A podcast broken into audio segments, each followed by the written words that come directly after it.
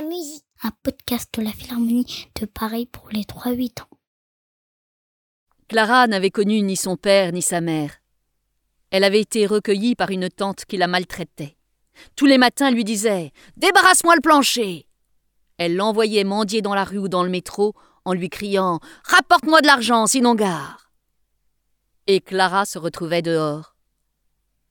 Elle n'avait pas la vie facile, mais d'un naturel joyeux, elle avait trouvé un endroit qu'elle aimait bien. Sous le porche du numéro 7 de la rue des Bienheureux, elle tendait sa petite main en chantant.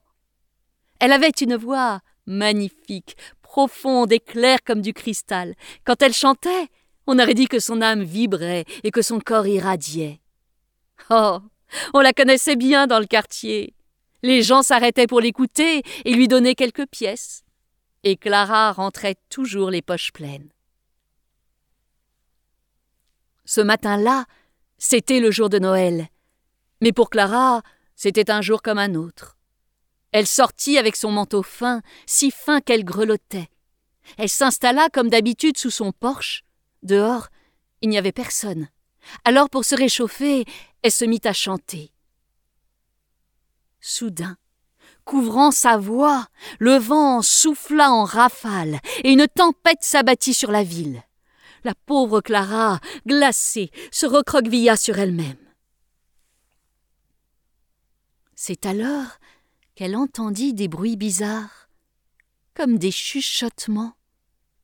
Elle leva la tête et vit des flocons s'assembler et dessiner des drôles de formes devant elle. Éberluée, elle se demanda ce que c'était. Quel étrange objet On aurait dit des bols en glace emboîtés les uns dans les autres qui se mirent à tourner dans le vent. Elle s'approcha doucement et quand elle les toucha, ils se transformèrent en cristal. Elle les caressa de ses doigts fins et humides. Et une très jolie musique cristalline s'éleva, l'enveloppa et la souleva du sol dans un tourbillon de notes et de glace, l'emmenant loin, loin, tellement loin qu'elle traversa le ciel et se retrouva devant un magnifique palais en cristal. Clara, très émue, serra contre elle cet étrange instrument de musique qui lui était tombé du ciel.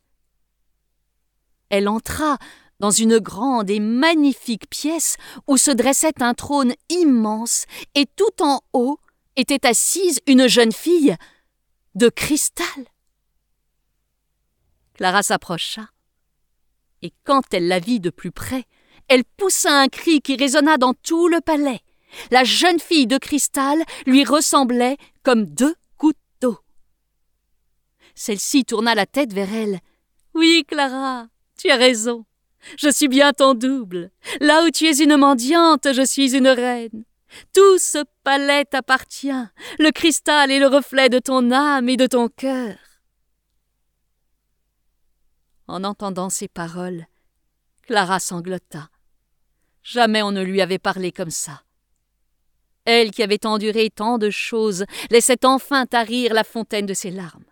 Et à chaque fois qu'une larme tombait sur le sol, elle se transformait en rivière de diamants. La jeune fille de cristal appela. Viens, Clara. Rejoins-moi en haut de mon trône. Clara monta une à une les marches, et quand elles se retrouvèrent face à face, dans un élan de tendresse, elles tombèrent dans les bras l'une de l'autre. À ce moment-là, quelque chose d'extraordinaire se produisit. La petite fille de chair et la petite fille de cristal ne firent plus qu'une. Avec ses nouveaux yeux de cristal, Clara s'aperçut qu'elle n'était plus seule, et que le palais était rempli de gens en tenue de gala. Des musiciens venus de nulle part sont arrivés, elle reconnut entre les mains de l'un les mêmes bols de cristal qu'elle avait reçus du ciel, alors du haut de son trône, elle se leva et se mit à chanter.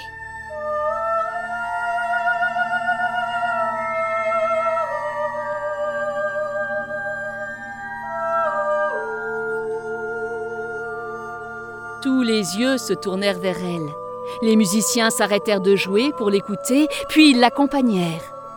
Ce fut un moment merveilleux. Jamais l'on n'avait entendu une musique pareille. La jeune fille chanta toute la nuit, acclamée de tous, elle rayonnait. Mais toute bonne chose a une fin. Le matin se leva et les invités s'en allèrent. Clara se retrouva toute seule avec ses bols de cristal sur son trône. Les musiciens lui avaient dit que le glace harmonica était un instrument magique qui avait l'art de vous faire voyager. Elle se remit à jouer doucement, et de nouveau les notes de musique la soulevèrent du sol, l'enveloppèrent et l'emportèrent dans un tourbillon et la déposèrent sous le porche du numéro 7 de la rue des Bienheureux. Autre lieu, autre temps.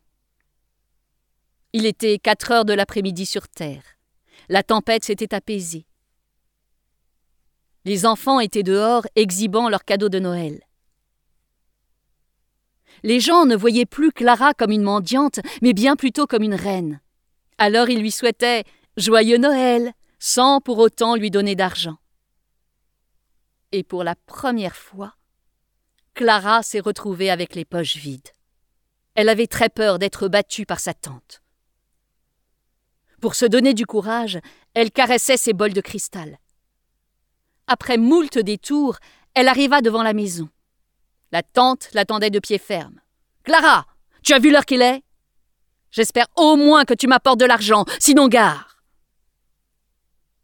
À ces mots, les notes de musique qui s'échappaient du glace harmonica se sont emparées cette fois de la tente et l'ont emmenée droit au ciel, loin, tellement loin qu'on n'a plus jamais revu.